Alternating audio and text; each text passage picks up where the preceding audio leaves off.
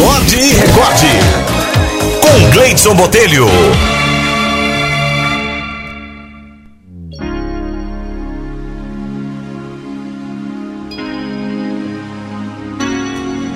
A historinha de hoje é sugestão aqui da doutora Eusébia Braga, se chama O Fundo da Piscina. Segundo ela, uma história já contada, mas importante em tempos de quaresma.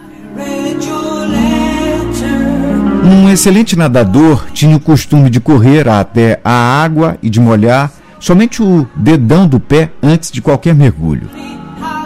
Alguém, intrigado com aquele comportamento, perguntou a ele qual a razão daquele hábito o nadador sorriu e respondeu: Há alguns anos eu era um professor de natação.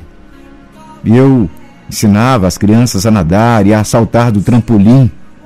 Certa noite eu não conseguia dormir. Fui até a piscina para nadar um pouco. Não acendi a luz, pois a lua brilhava através do teto de vidro do clube. Quando eu estava no trampolim, vi minha sombra na parede da frente. Com os braços abertos, minha imagem formava uma magnífica cruz. E, em vez de saltar, fiquei ali, parado, contemplando a minha imagem. Nesse momento pensei na cruz de Jesus Cristo e em seu significado. Eu não era um cristão, mas quando criança aprendi que Jesus tinha morrido na cruz para nos salvar pelo seu precioso sangue.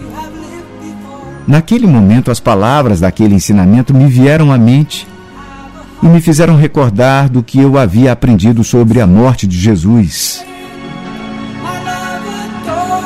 Não sei quanto tempo fiquei ali parado com os braços estendidos Finalmente desci do trampolim e fui até a escada para mergulhar na água. Desci a escada e meus pés tocaram o liso duro do fundo da piscina. Haviam esvaziado a piscina e eu não tinha percebido. Tremi todo e senti um calafrio na espinha.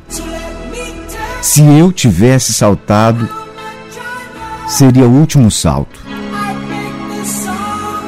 Naquela noite, a imagem da cruz na parede salvou a minha vida.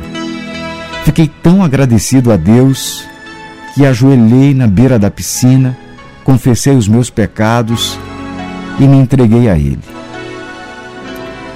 Consciente de que foi exatamente em uma cruz que Jesus morreu para me salvar. Naquela noite, fui salvo duas vezes e para nunca mais me esquecer, sempre que vou até a piscina, molho o dedão do pé antes de entrar. Deus tem um plano na vida de cada um de nós e não adianta queremos apressar ou retardar as coisas, pois tudo acontecerá no seu devido tempo e esse tempo é o tempo dele e não nosso.